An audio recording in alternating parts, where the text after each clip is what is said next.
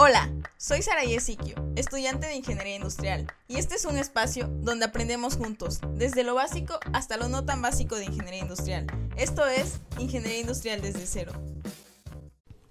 Hola, espero que estén muy bien. Hoy estamos aquí de nuevo, con un episodio más, y en esta ocasión quiero que conozcamos un poco más de cómo se vive la ingeniería industrial en México y en Perú.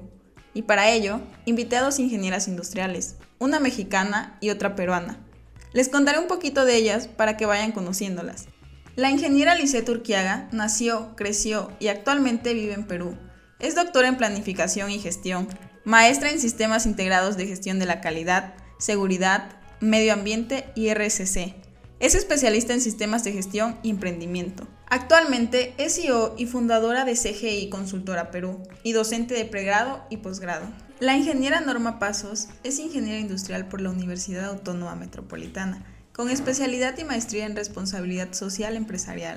Especialista en sistema de gestión integral, CEO y fundadora de Dux Agencia Clarificadora. Ambas facilitadoras son socias fundadoras de Innovaluno Academy, que es un proyecto encaminado a profesionalizar y capacitar al sector industrial a través de cursos, capacitaciones, pero sobre todo a través de crear una comunidad de interacción. Esa fue una breve presentación de ellas, pero ahora quiero que las conozcamos a través de su propia voz. Bienvenidas ingenieras, es un placer que estén hoy aquí conmigo en este nuevo episodio para hablar acerca de la perspectiva de la ingeniería industrial en México y Perú. Hola Saraí, gracias por la invitación, también es un gusto y un placer estar aquí contigo desde México. Hola Saraí, hola Norma, es un placer escucharlas y a la vez participar con ustedes. Un abrazo desde Perú.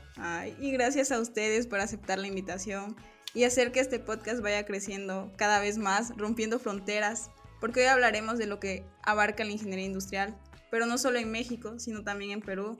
Dos perspectivas diferentes para que nuestros oyentes vayan conociendo esta hermosa carrera, con su enfoque y aplicaciones en diferentes países, y que hoy lo hagan a través de ustedes, de dos ingenieras con años de experiencia en el campo laboral. Y bueno, ahora sí creo que comenzamos. Me gustaría que empezaran por contarnos cómo fue su estancia en la universidad, cómo fue el plan de estudios que tuvieron y el enfoque de su formación. Para ti, Norma, ¿cómo fue eh, en México? Mm, pues bueno, para mí eh, la estancia en la universidad fue una experiencia increíble. La verdad es que debo de aceptar que eh, nunca creí estar en la UAM, ¿no? Este, no no era una de mis opciones iniciales y la vida me llevó a, ingresar a la universidad, a la carrera y lo que sí tenía yo seguro era ser ingeniera industrial, pero no sabía bien dónde estudiarlo. Se dio la oportunidad, hice el examen, entré a la universidad y la verdad es que la estancia que yo viví en la universidad fue increíble, fue maravillosa. A lo largo de mi experiencia creo que aprendí mucho, ¿no? El, campo eh, que tiene la universidad para para enseñar, para aprender, creo que es increíble. Y algo que a mí me sucedió fue que tuve una experiencia de poder viajar a Chile para estar un semestre estudiando fuera, que me lo dio la universidad a través de una beca. Y eso a mí me cambió la perspectiva. Entonces creo que eh, te, te podría decir que para mí estudiar en la UAM, estudiar ingeniería industrial, ha sido de las mejores cosas que me han pasado. Bueno, mencionaste que no sabías en qué universidad estudiarla, pero que lo que sí tenía seguro es que era ingeniería industrial lo que ibas a estudiar. ¿Cómo fue que llegaste a esa conclusión? ¿Cómo fue que para ti ya era un hecho que ingeniería industrial era tu carrera? Pues mira, eh, te contaré que primero quería ser administradora cuando era más joven, como en la secundaria, en la prepa, eh, pensé que, que, la administración me gustaba porque pues era una carrera como muy común. Y eh, a lo largo de conocer a algunas personas, mi mamá este, conoció a un ingeniero industrial y le platicó a lo que se dedicaba y después me dijo, oye, mira, encontré o, descubrí que hay una carrera que se llama ingeniería industrial y creo que va con tu perfil. Y entonces empecé a investigar acerca de la, de, la carrera, que era, este, la verdad es que yo nunca había imaginado primero ser una ingeniera. Cuando conocí el plan de estudios eh, de varias universidades, me gustó toda esta parte de procesos, toda esta parte de implementación, que no nada más era eh, una parte administrativa, sino también había una parte operativa. Entonces, la verdad es que me puse a investigar mucho. Soy una persona que, que me gusta mucho como conocer antes de hacer las cosas. Entonces, así fue para empezar eh, o para conocer más acerca de la universidad, eh, de la carrera. Y entonces fue cuando dije, bueno, no importa en dónde, pero quiero ser ingeniero industrial y fue fue como lo decidí. Ok, ya tenías claro desde el principio que era lo que querías. No tardaste tanto en elegir carrera como a otros nos pasa a veces. Y para ti, Lizeth, ¿cómo fue tu estancia en la universidad en Perú? ¿Y cómo fue que elegiste ingeniería industrial? ¿Cómo fue que la terminaste estudiando? Gracias, Saraí. Interesante lo que nos contó Norma, ¿cierto? De que no siempre todos sabemos o queremos estudiar una carrera no estamos tan seguros y más cuando terminamos la, el colegio, siendo esta etapa principal para poder abordar o ver a qué nos vamos a desempeñar más adelante, siendo la carrera universitaria parte de nuestro futuro y sobre todo el, el que va a pagar las cuentas. Eh, bueno, ingeniería industrial, ah, cuando estaba en el colegio, yo ya tenía claro ya lo que, que quería estudiar esa carrera, porque como dice Norma, es una carrera que tiene mucho apogeo en la parte de procesos y sobre todo en industrias grandes, que es donde se aplica esto. Y me llamaba mucho la atención estos procesos de las grandes, de las grandes empresas acá en Perú. Entonces un día fui por mi colegio a una feria de, carreras y es allí donde me dieron un folleto que nos hablaba mucho de, la, de ingeniería industrial pero antes, desde mi, chiquitud, desde mi chiquititud, yo ya quería ser ingeniera. Yo decía, yo voy a ser ingeniera, pero en algo, pero no sabía exactamente en cuál de las ramas de la ingeniería.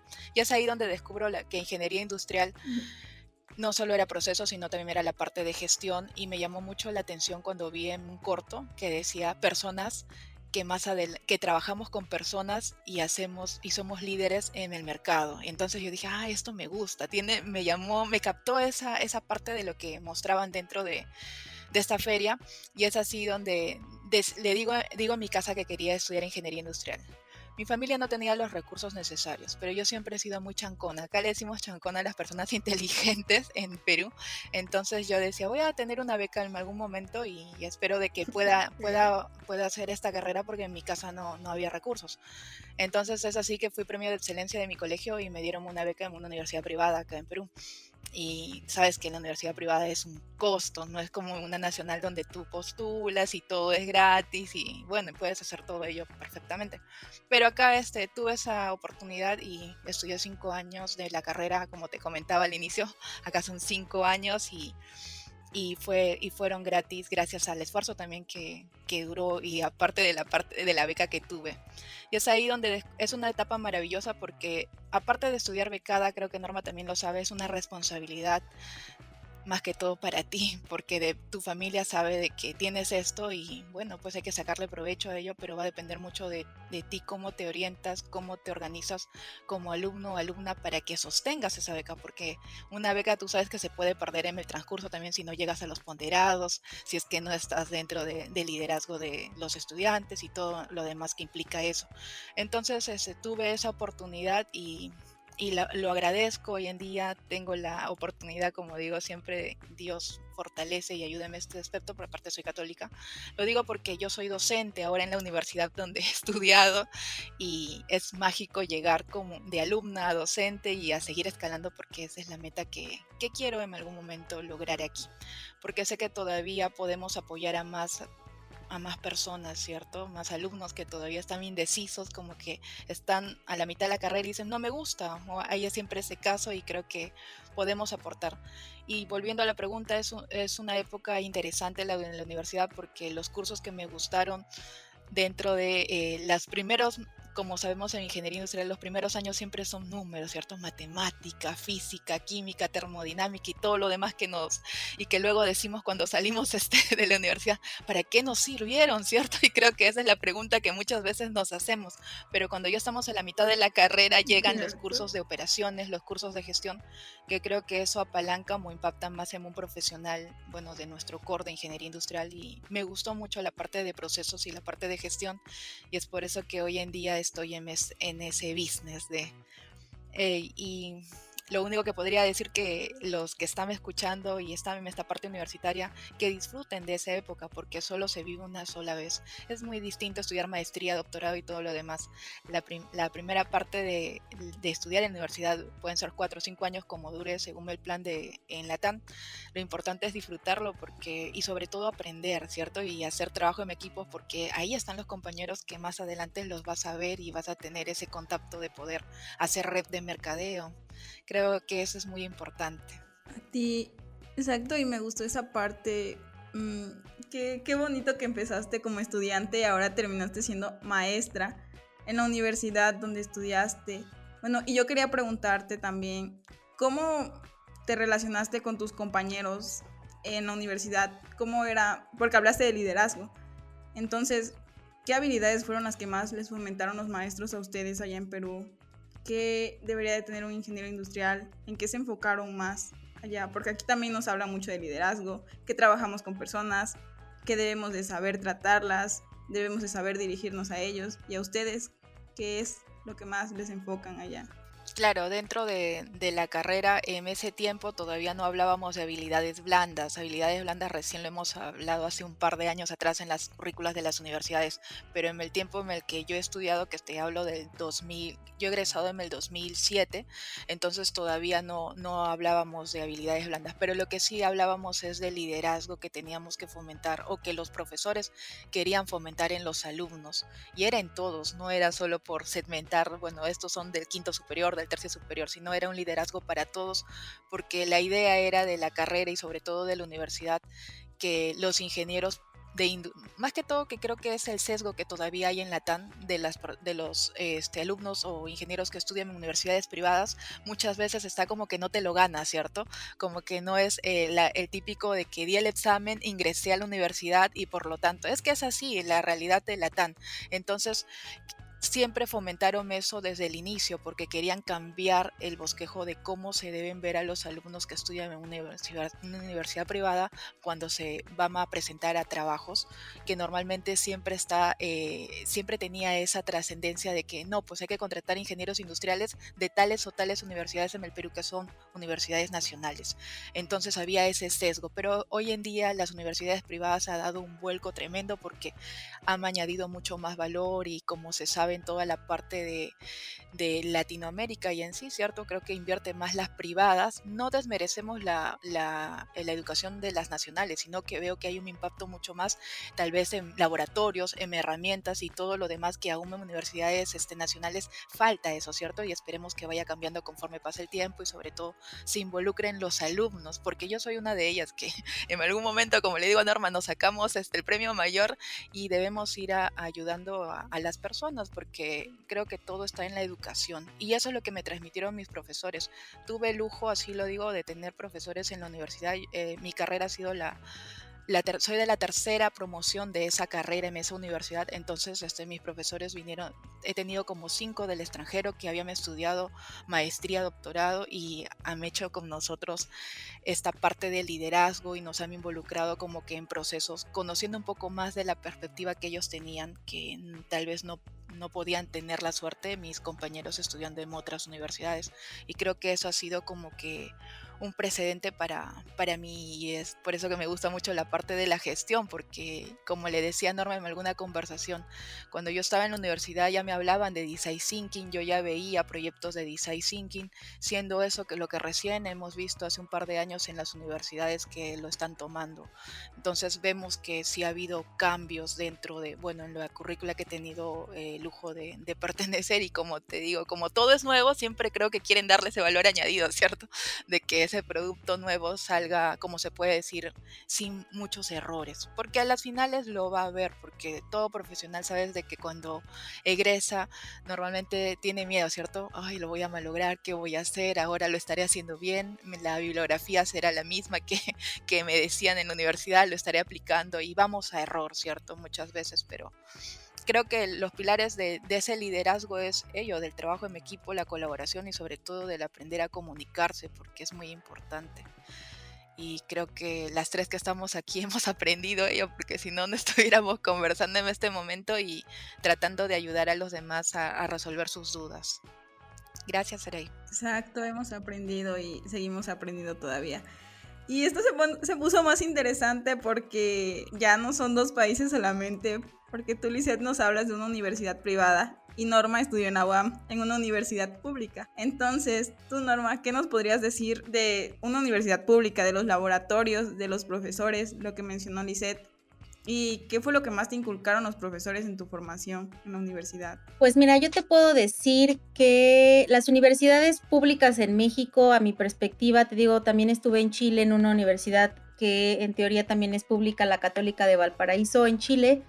Y al ver esa comparativa entre una, una universidad y otra, te puedo decir que las universidades públicas en México son muy, muy buenas, tienen una educación de excelencia, ¿no?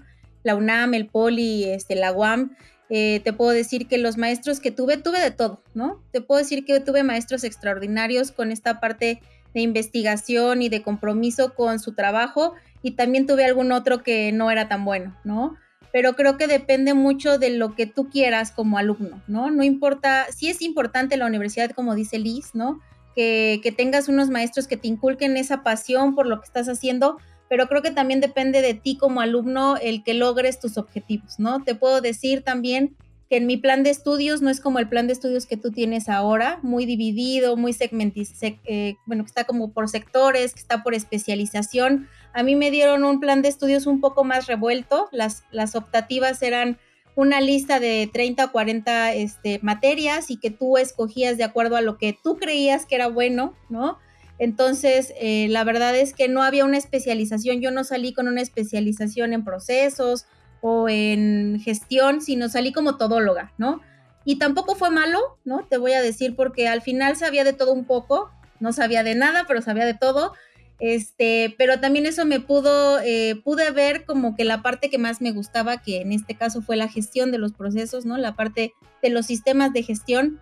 Y fue como me fui encaminando en mi carrera pero al final eh, creo yo que mi experiencia en una universidad pública ha sido muy buena. A mí me dieron una beca para ir al extranjero, no pagué yo nada, ¿no? Todo lo pagó la universidad, mi estancia, mi viaje, mi comida, mi todo, este, se lo debo, ¿no? A esta beca, a mi esfuerzo también, ¿no? Al esfuerzo de la universidad porque fue una beca increíble y que al final, este, eso me lo dio... Eh, pues el estar dentro de una universidad pública, ¿no? Porque al final, como dice Liz, en las privadas pues cobran a veces todo por separado y si no tienes eh, una beca o esta capacidad de pago, pues a lo mejor no tuviera la, no hubiera podido tener la oportunidad de salir al extranjero y eso lo agradezco infinitamente a la universidad. Estoy em, infinitamente agradecida con mis profesores. Todos me enseñaron algo, ¿no? Creo que todos eh, y cada uno de ellos tiene una manera de decirte las cosas, ¿no? Y que al final eh, creo que la UAM tiene muchos maestros que están a un nivel muy alto de investigación, eso creo que también es muy bueno. Y también es muy bueno que tengamos maestros o tengan maestros que tengan experiencia laboral. Creo que eso es importantísimo, que haya gente que haya salido afuera, al mercado, a las empresas, a las industrias, y que esa, esa experiencia que ahora Liz o yo compartimos con nuestros alumnos, eh, pues les deje algo, ¿no? Porque al final no es lo mismo estar en una universidad, estar estudiando, a salir al campo laboral y enfrentarte a otros problemas, ¿no? Entonces, esa experiencia que los maestros te transmiten y que yo tuve la experiencia de vivirlo en la UAM, eh, es lo que te impulsa y lo que te pica también para decir, ay, cuando yo esté afuera quisiera hacer o quisiera tener. Y al final esa ha sido, o te puedo decir que ha sido mi experiencia en una este, en una escuela pública, ¿no? También te voy a decir que no es fácil entrar a la universidad. Gracias a Dios yo quedé en la primera, en el primer examen, pero este, mucha gente se queda fuera, ¿no? Sabemos cuántas miles de estudiantes están ahorita intentando ingresar a la, a, la, universidad y a veces nunca lo logran, ¿no? Y no es porque no tengan la capacidad, sino es que somos ya demasiados y tú sabes que la, la, la universidad tiene solamente ciertos cupos y al final pues muchas personas quedan fuera y la verdad es que hay que aprovechar, este, los que nos están escuchando, si están dentro de una universidad pública, aprovechen todo lo que las universidades dan porque afuera las cosas son muy caras y son mucho más difíciles. Cierto, como dices, somos pocos los que podemos entrar porque la demanda es mucha y la oferta de la universidad es baja. Y pues aquí en México sí nos ofrecen muchísimos servicios y oportunidades en la universidad. Bueno, a mí en la UAM también como a ti, pues hay intercambios, talleres gratuitos, cursos, idiomas, diferentes cosas para aprender de todo. Y para Lisette que estuvo en una privada, pues tuvo todo eso, pero tuvo que esforzarse muchísimo también, conseguir las becas, ver cómo podía obtener eso, pero también ya no solo por sus conocimientos, sino también por la parte económica, saber cómo podía acceder a todo eso y mantener, mantener el promedio para que también siguieras con esas becas. Entonces, son dos perspectivas diferentes, pero igual las dos universidades, sea privada o sea pública, pues universidades muy buenas y que como estudiantes debemos aprovechar nuestra estancia ahí porque solo se es estudiante una vez y al final los profesores también, creo que sí depende, bueno, creo que importa mucho lo que nos pueden aportar los profesores y sobre todo que tengan experiencia en el campo laboral, porque a veces como estudiantes siento que tenemos esas dudas de ¿y cómo va a ser el campo laboral? Ya conozco la teoría, pero cuando esté en la práctica, ¿cómo va a ser? Y si nos acercamos a profesores que no conocen más que lo que leyeron o que les han contado, pero no han estado en el campo laboral, entonces como estudiantes nos surgen más dudas todavía de ¿y a quién me acerco a preguntarles si ellos que son nuestros profesores no saben? bueno, no saben dar respuesta a las preguntas que tenemos. Entonces, creo que sí, es muy importante la universidad y también eh, la importancia que nosotros le demos, cómo abordemos eh, el ser estudiantes y ser estudiantes de ingeniería industrial en este caso. Pero bueno, ahora que ya hablamos de la universidad, ahora quisiera hablar del campo laboral de cómo les fue a ustedes cuando entraron.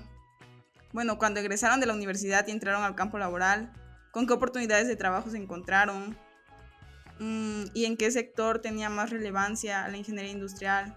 Eh, para ti, Lizeth, ¿cómo fue esa transición de ser estudiante a ser ya una ingeniera egresada con título, una trabajadora? ¿Cómo fue? Gracias, Araí. Eh, para empezar, creo que a los que nos están escuchando, que cuando terminamos, ¿cierto? Salimos con muchos, con muchas preguntas. Creo que todos nos ha pasado el, el sentirse ¿estaremos haciendo bien las cosas? Creo que esa es una de las primeras que, que sucede o que nos ponemos a pensar o, o, nuestro trabajo será, será bueno, ¿cierto? Nuestros jefes dirán de que estamos yendo por buen camino o simplemente no nos vamos a renovar las prácticas más adelante o no nos vamos a contratar. Creo que esa es la incertidumbre que sufre mucho de los, de los egresados y creo que yo también lo pasé, era algo incierto, a dónde voy a postular, qué, a dónde o en qué rubro quisiera trabajar. A mí desde que terminé la universidad siempre me atrajo el rubro de la minería porque era uno de los que estaba más en boga aquí en Perú en esa época. Y sobre todo porque trabajar en una minera o o ser parte de, de, alguna contrata, de alguna empresa que trabaja dentro de estas mineras, es esa escuela que te permite crecer y te enseña, porque las mineras invierten mucho dinero en, desde las capacitaciones a su personal y también va para las contratas, las empresas que trabajan para ellas. Entonces, eso me llamaba mucho la atención cuando terminé la universidad pero no hice mis prácticas dentro de una minera, hice mis prácticas en un sector agroindustrial. Estuve un año de practicante dentro del sector agroindustrial, una empresa eh, azucarera y aprendí que los procesos allí y toda esa mecánica que veía dentro de los cursos de operaciones se daban como tal. Entonces es ahí donde la teoría y la práctica pude verla más, de más, más, más cerca, no solo era ver en nuestros libros cuando llevamos procesos unitarios uno, dos o tres de los que nos mandan en la universidad, sabemos, ¿cierto? Y nos emocionamos cuando vemos si esto va, la materia prima que ingresa, toda esta caja transformadora y lo que sale, pero queda allí, ¿cierto? Y como que a veces nos quedamos con esto, ¿y qué pasa? ¿Y qué más pasa? ¿Y a dónde va? Y cuáles son estos, este canal de, y es allí donde pude conocer un poco más de todas estas áreas dentro de agroindustria y me gustó, pero hacía mis prácticas en el área de normalización y medio ambiente, que, que, es calidad ahora. En ese tiempo lo llamaba normalización y medio ambiente y es ahí donde empiezo. Y me gustó y me llamó mucho la atención porque en la empresa donde hacía mis prácticas ya tenían ISO y ya tenían esta certificación internacional de calidad, estaban viendo lo del tema ambiental, estaban también viendo el tema de seguridad y salud y me llamaba mucho la atención la colaboración y el impacto que esta área generaba con todos los demás, así sean gerentes, jefes y todo lo demás y yo decía, esta es un área donde yo puedo aprender mucho y sobre todo puedo socializar con todos los de la organización. Entonces, eh, me gustó ese sector de los sistemas de gestión decidí quedarme en ellos, pudiendo también eh, ir por operaciones, ¿cierto? Sabiendo que también me había gustado estar durante todos esos procesos. Pero me llamó más la atención la parte de la gestión. Luego eh, seguí postulando a otros trabajos e ingreso a una contrata de minera y es ahí donde me, el tema de la parte de seguridad, la parte de calidad y medio ambiente, manejaba estos tres sistemas y me gustó mucho porque es ahí donde aprendo las certificaciones, la implementación, eh, vamos pasando el tiempo, voy aprendiendo el tema de la capacitación, porque es el proceso de, adiestrar además personal, no solo es implementar algo, sino ya te vas dando cuenta que es el trabajo colaborativo, que muchas veces no todo se, se suma mal barco, porque cada uno siempre dentro de las organizaciones hay todavía ese sesgo de que no, pues mi área solo mi área y solo yo acá trabajo, yo soy el dueño de, y no trabajan colaborativamente. Entonces desde ahí uno se va dando cuenta de lo importante que es ese trabajo en equipo, porque si no hay eso, es todo lo que tú quieres implementar o lo que tú vistes en la universidad o lo que te vas capacitando, no se va a dar y no se va a cumplir dentro de la organización me voy enamorando por la parte de la auditoría y es ahí donde eh, todo mi camino o mi recorrido es desde que he empezado la universidad, desde que terminé la universidad, se da en la parte de calidad, seguridad, medio ambiente, personas en sí. Luego llego ya al tema de la docencia y es donde descubro esa pasión de que puedo ser una buena docente para mis alumnos, porque no solo ser buen docente aquel que conoce, como creo que las tres nos hubiera encantado tener los profesores, ¿cierto? Que solo, no solo sea el, el catedrático, sino también el que aprendió en, en las operaciones, porque tiene que traer algo de la empresa, ponerlo en práctica con los alumnos, sino también creo que que veo la parte de la necesidad de la motivación a los alumnos yo creo que soy tal vez, eh, me suene un poco egocentrista en esto, pero me caracterizo porque me gusta mucho fomentar eh, o motivar a mis alumnos a que saquen lo mejor de sí. No todos, sé que no vamos a estar dentro del quinto superior, el tercio superior, pero todos somos buenos, todos podemos dar mucho más de nosotros, todos tenemos talentos, capacidades distintas, pero al final todos somos uno. Entonces siempre yo fomento eso con ellos y me gusta mucho esta parte de la docencia porque puedo puedo hacer esa sinergia de la parte de la empresa, esa parte como alumna, porque sigo capacitándome, preparándome, me gusta mucho. Me puedo definir como el eterno estudiante, aunque a mi familia aún le molesta porque son tiempos que puedo dedicarlos a ellos, pero me gusta invertirlo mucho en la educación y en leer, que es un pasatiempo que me cura mucho y me gusta a la vez. Y entonces puedo traspolarlo eso con mis alumnos y siempre estoy motivando hoy en día. Creo que esta parte de la docencia, de haber migrado desde ser practicante en un área de operaciones hasta sistemas de gestión, quedarme en auditorías y seguir, y seguir viendo qué más hacemos. Y gracias a la vida conozco a Norma, que ya esa será una historia que luego la contaremos. Pero creo que hoy en día las personas con las que me reúno, con las que normalmente ayudo, me ayudan a recorrer o a seguir fomentando más, tienen algo en común, que creo que es esto, la parte colaborativa y sobre todo que queremos siempre sacar lo mejor de las demás personas. Y eso es lo que puedo decirte en síntesis que es ese recorrido desde que terminé la universidad hasta el día de hoy. Bueno, creo que ya hemos tenido mucha información por hoy, así que prefiero que lo dejemos hasta aquí, para no abrumarnos por tanta información y episodios demasiado largos. Pero esta historia continuará, así que esperen la segunda parte de este episodio. Y nos vemos hasta la próxima. Si te gustó el episodio, recuerda seguir el podcast. Me puedes encontrar en redes sociales como Saraí Siquio para dejarme tus dudas, comentarios o sugerencias para los próximos episodios.